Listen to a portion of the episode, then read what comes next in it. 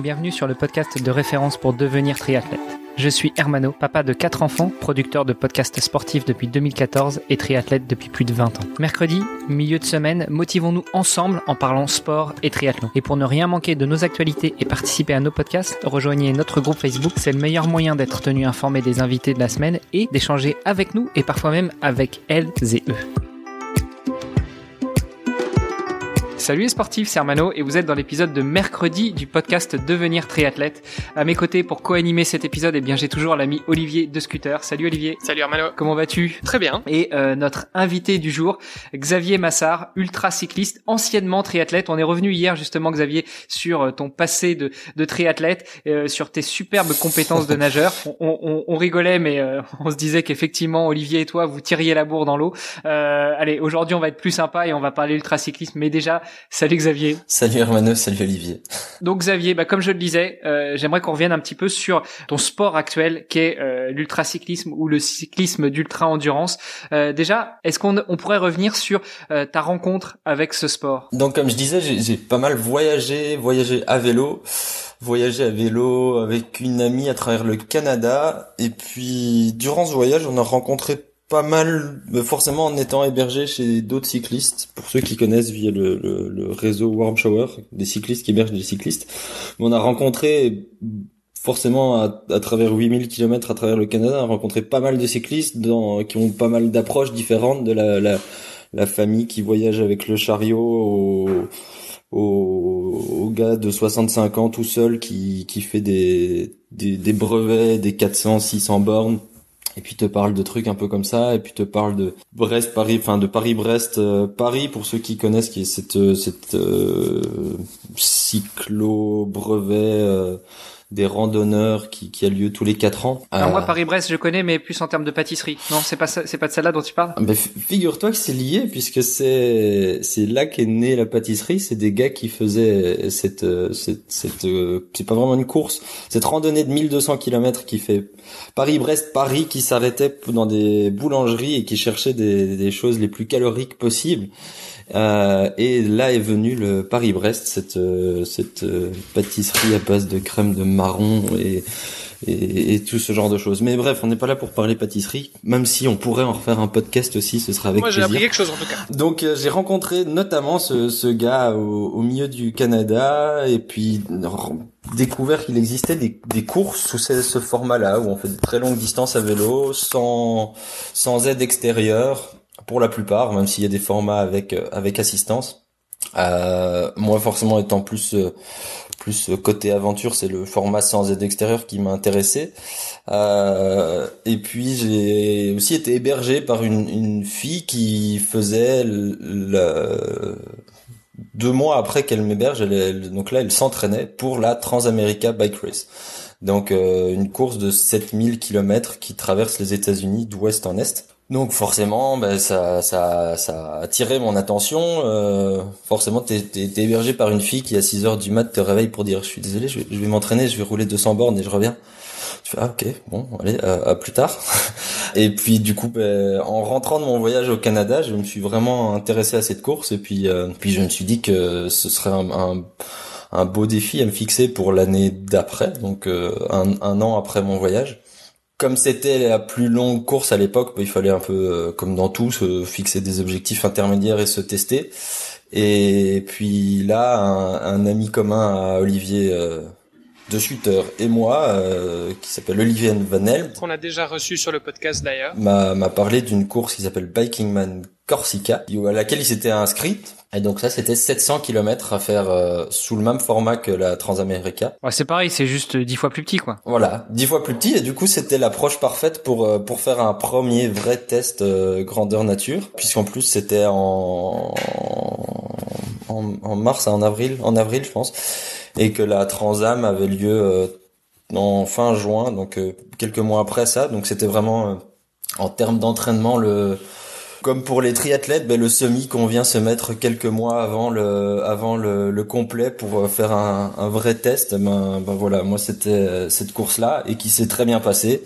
Ouais, enfin attends, attends, il y a un truc que j'ai pas compris, c'est que le triathlète ou allez même le marathonien et notamment, je pense à celui qui va faire le marathon de Paris. En général, un mois avant, il a le semi de Paris le semi et le marathon, en fait, c'est x2. Là, tu nous dis que toi, le, ton test grandeur nature, c'est euh, x10, enfin 10 fois plus petit. Là, faut que tu m'expliques. Oui, oui. Alors bon, c'est une, échelle différente, mais tu, tu te dis que c'est tellement engageant sur le corps aussi. Te, te 700, 7000 bornes, tu, tu, tu vises le, le, record. Il en, en 16 jours. C'était pas du tout mon ce que je cherchais vu que c'était une première approche. Tu, tu, tu mets un peu de côté l'aspect euh, performance pour une première euh, une première approche. Juste terminer ce, ce défi d'envergure.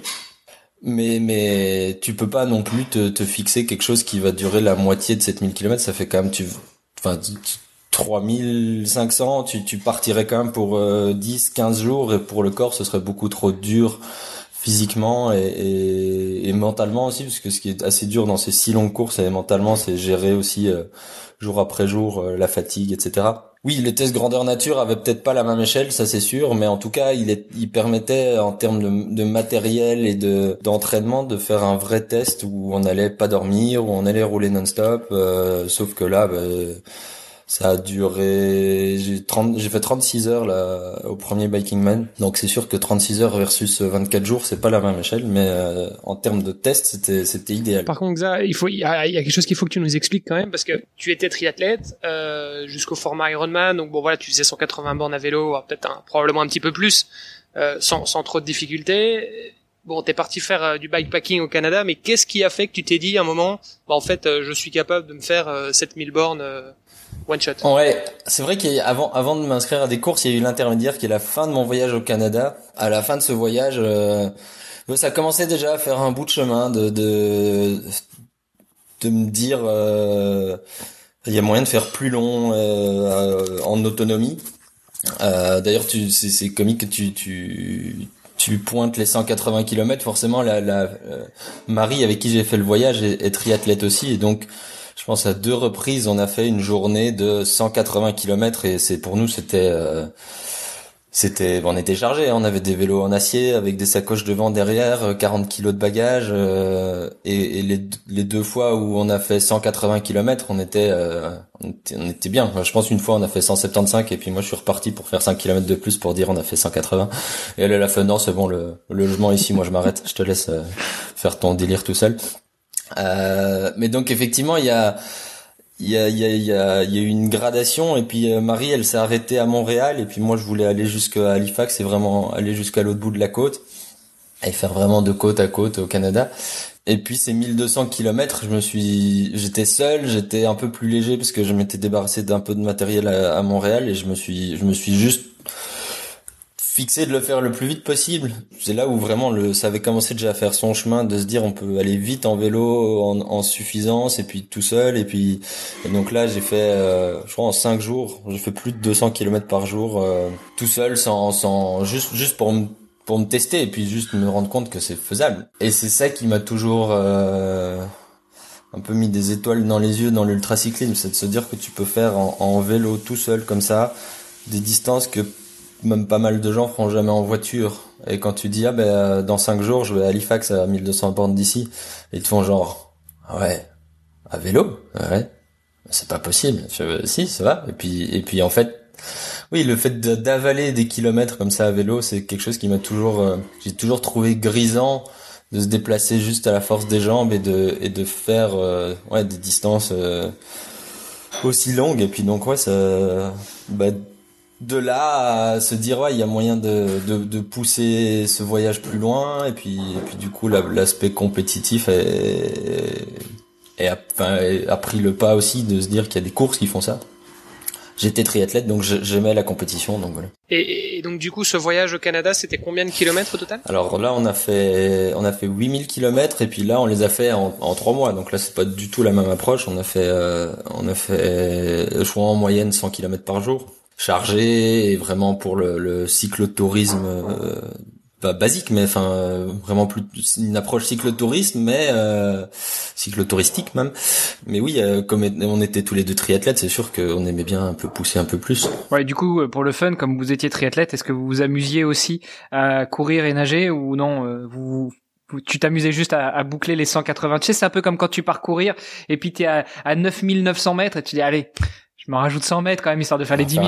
Ben comme oui, bah forcément euh, le Canada il y a plein de lacs donc euh, c'était c'était souvent euh, le, la récup du soir c'était de s'arrêter de faire quelques coups de, de brasse dans un lac ça c'est sûr que ça fait toujours plaisir et, et courir je pense on a été courir quelques fois, mais c'était pas trop la thématique. Mais par contre, c'est sûr que notre approche de cyclotouriste était complètement différente d'autres gens qu'on pouvait croiser. Alors on était chargé pareil, et encore, on était sûrement plus light que pas mal de gens. Par contre, on était en cuissard et, en tenue cycliste. Alors que tu croises un gars qui lui est en, Birkenstock et, en avec un chapeau sur la tête, et tu te dis genre, on a quand même pas la même vision. Et tu te fais, eh, vous avez fait combien aujourd'hui?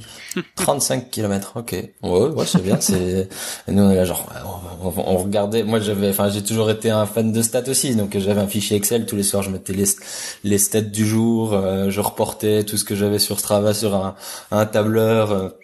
Donc oui, c'est sûr que étant étant triathlète, on n'avait pas la même approche que des cyclotouristes un peu euh, lambda, ouais.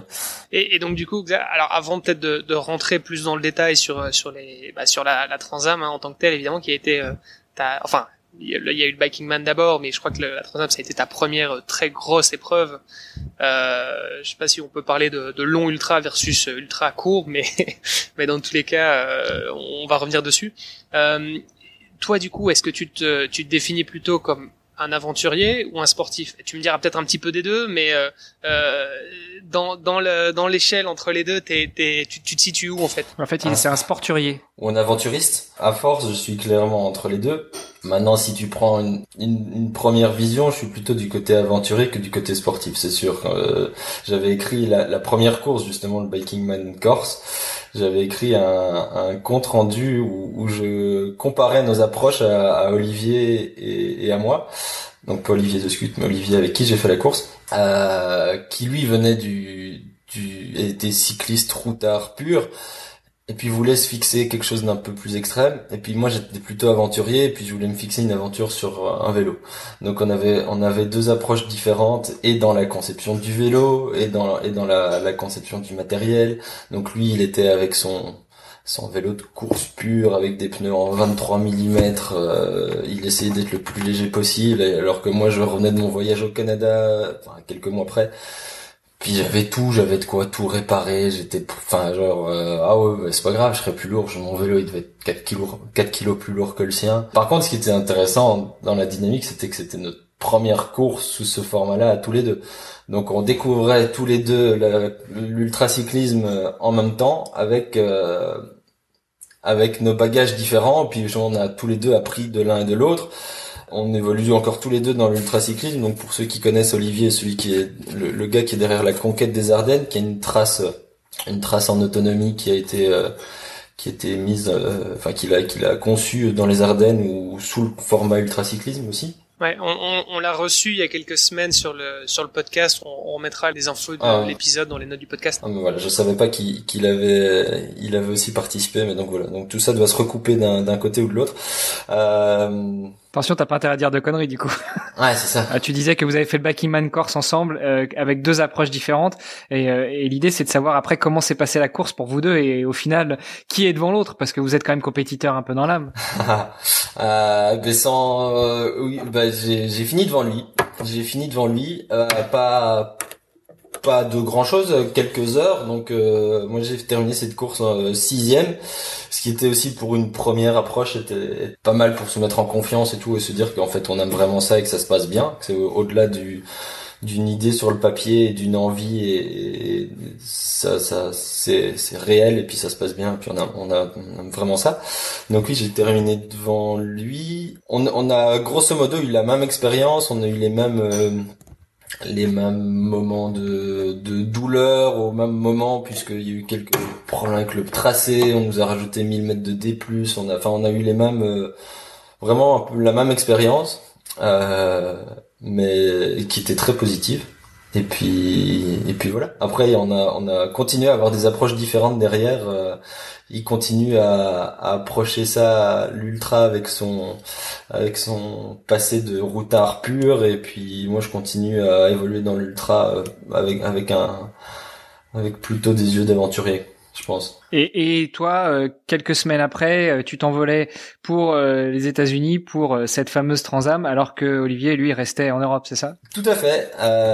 donc oui, lui, il est resté. Après, du coup, il a l'avantage de ses courses aussi, c'est qu'il y a, il y, a, il y a beaucoup de suivi en ligne qui se fait avec des, des, des traceurs GPS, etc. Puis du, oui, il a été un des, une des personnes qui m'a le, plus suivi et qui était le plus attentive à, à où, où est-ce que mon point GPS était sur la carte forcément parce qu'on avait évolué euh, en même temps dans, dans, dans ce milieu-là. Euh, et puis oui, moi quelques mois après, je, je me lançais sur du beaucoup beaucoup plus long. Ouais. Et, et, cette partie-là, c'était quand même assez incroyable euh, de, de suivre justement pendant la euh, la Transam parce que si je me trompe pas, tu l'as fait en 21 jours. 24 mais avec avec deux jours d'arrêt donc euh, donc ouais, je, en général je compte 24 mais c'est vrai que si t'enlèves deux jours ou enfin 48 heures où j'étais à l'arrêt pour casse matériel euh, oui, ça fait un peu moins. Mais ouais. C'est ça. Mais bon, dans tous les cas, c'est plus de trois semaines, euh, et donc c'était quand même suivre quelqu'un pendant plus de trois semaines tous les jours, regarder où il était et tout. Enfin, c'était assez génial euh, en tant que, bah, en tant que, que, supporter entre guillemets quoi. Mais on pourra peut-être y revenir euh, plus en détail demain. Ouais, effectivement, c'est au programme. Donc, euh,